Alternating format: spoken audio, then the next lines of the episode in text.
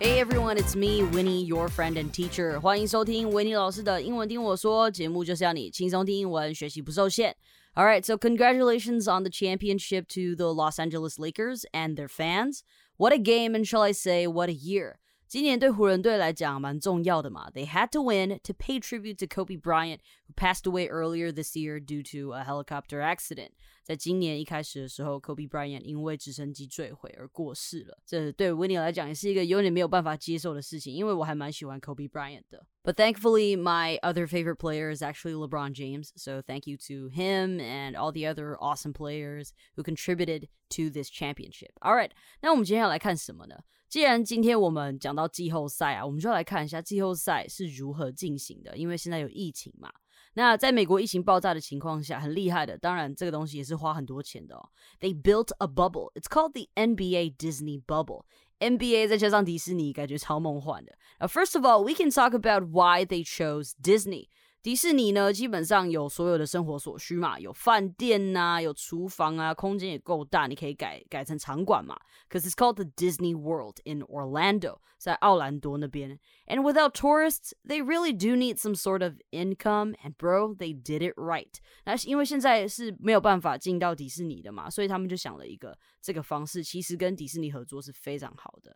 那因为迪士尼够大，所以他们隔离就非常容易了。That's why they chose Disney for the NBA bubble where they have their playoffs. Playoffs 就是季后赛，那最后他们在争这个冠军戒指的这个部分呢，就叫做 the finals 嘛，就是最后的这些比赛了。Now let's see how this NBA bubble works. Now the NBA, in essence, is quarantining itself from the rest of society. 其实呢，他们就是自己在 quarantine，他们其实就是在居家隔离嘛。他们要跟接下来就是整个美国，他们要隔离起来。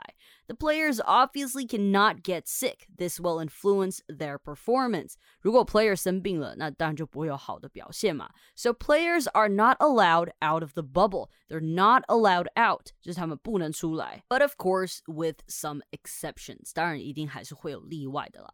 And people aren't allowed in the bubble. 所以人不能出去，人也不能进来，就是 you're not allowed out and you're not allowed in。OK， 直到后面啦，才会有一些家人可以就是一起来参加。Now players will be tested for COVID-19 every day and monitored for symptoms。他们每天都会检测，就是检测叫做 tested for，就是 you gotta be tested，你要被检测嘛，对不对？And monitored，他们也会被监控，看他们有没有症状。所以 symptoms 就是当你有一些医学上的症状的时候，比如说你感冒有咳嗽，这就是一个 symptoms 嘛。Now the idea is to control the environment. You want to control，你要控制。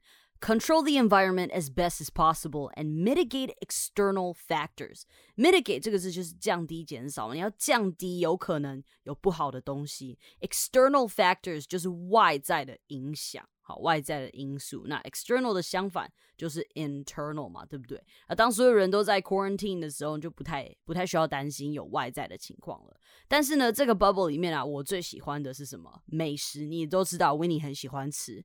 在这个 bubble 里面呢，分了两区，员工啊，像是主厨之类的啊，或是其他跑腿人员，有没有？在简介里面呢，我有附上一部影片，是在介绍 bubble 里面的。Uber Eats. Well, it's not like real Uber Eats，但是呢，他们找了一位非常有名的主厨啊，他就是之前有在帮其他 NBA 球队做菜的。因为其实每一个球队他们要顾到球员的健康嘛，当然也是要让这些菜吃起来美味啊，不然吃起来不好吃，真的是蛮痛苦的哈。那 the players can place their orders the day before，好。Place their orders 下订单，所以如果你常常在用这些呃外送的软体在下订单啊，你这个就叫做 place your order，或者你也可以直接说 I order my food 也都可以。就是这个片语，and the chef 那个主厨其实是个女生嘛，and the chef 其实就她一个人跟她的妹妹，就是还是姐姐的，他们两个人一起在煮这么多的食物。那他们在外面当然也有人会帮他们买一些蔬菜、水果，还有一些材料进来嘛。And she would prepare them accordingly and pass the ready meals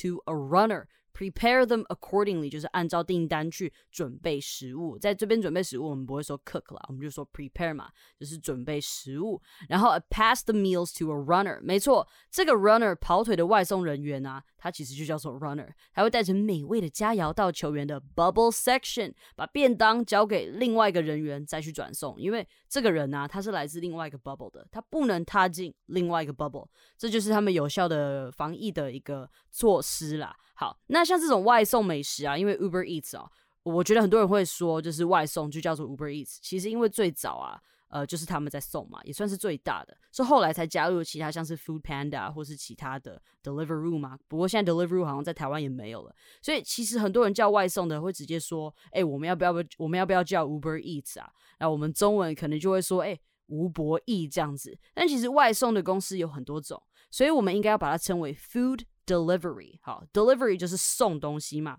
送货啊那些的。那前面加一个 food，你就知道是外送食物了。那既然讲到外送食物啊，他们通常都是装在便当盒里面嘛，对不对？那其实便当盒，因为你通常带饭都是在中午吧，对不对？所以我们会直接叫它 lunch box，对，就是这么简单。那其实日文就叫做 bento box，我们中文这便当其实也是日文翻过来的。所以呢，便当你在英文你也可以直接说 bento，但通常他们会再加一个 box，bento box 就是便当盒啦。好，那 the NBA is bringing back 22 teams, the 16 current playoff teams plus six teams still in the playoff race. 所以其实在这个 bubble 里面，一开始是有二十二队的。然后再慢慢的淘汰，慢慢的淘汰。然后 the Disney Bubble 也可以叫做 the Orlando Bubble，它在奥兰多嘛，就是 Disney World 的地方。The NBA is returning to the court for the first time since March 11th, when play was suspended for the coronavirus pandemic. 好， 那 returning to the court，一般来讲，我们可能讲到 court，我们会比较想到法庭啊。不过其实这个篮球场它就叫做 basketball court。所以他这边用 returning to the court 其实是蛮好听、蛮棒的一个用法的。那 suspended 我们说停赛，我们会说 suspend，我们不会说 stop the game 啊，或是 the game don't play 啊，或者是 the game is postponed，我们会说 suspended，因为这个 coronavirus pandemic。好 ，pandemic 呢，它就是其实是已经是全球在流行了嘛，对不对？那 epidemic 就是比较像是呃，可能没有说到真的很全球在流行，可是它也算是一种大流行的疾病。所以 pandemic。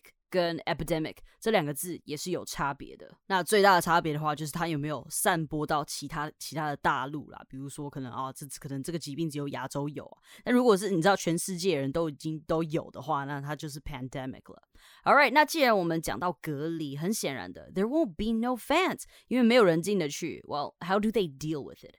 I guess it's kind of nice now that there's no uh, people and technology has 他有一句川普很爱用的形容词 tremendously improved。好，其实没有人的状况下呢，他们就可以有比较多的这个怎么讲啊福利吗？They would have unique, never before seen camera angles. Unique 是特别的 ，never before seen 这个片语好用。接下来就是从来没有看过的，从来没有出现过的这个拍摄的角度哈。Enhanced audio of the players and coaches，那他现场的收音就可以收得更清楚，你就可以听到球员啊可能骂脏话的时候你听得到啊，或是那些教练在讲话的时候你就可以听得到。那再来，因为没有人的关系啊，他的 halftime performances and concerts 也可以用得更漂亮、更炫炮。And you know what I like the most is that they got virtual fans，在每个座 座位，你可以看到有荧幕投影粉丝啊，然后甚至 Dwyane Wade 热火大哥也在硬跑的荧幕上观战。And if you're a fan, you can actually sign up to be a part of it too.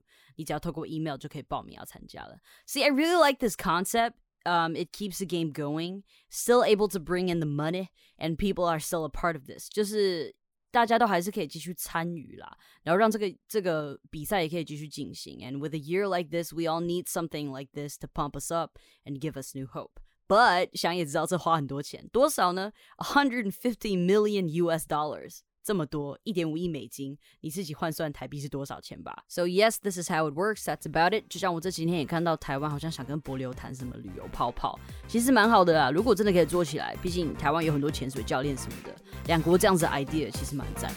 Alright, that's all for today, and hopefully you like this episode. 感谢今天的收听哦。好的节目要和好朋友分享，也别忘记到收听平台 Apple Podcast 给我星星评论哦。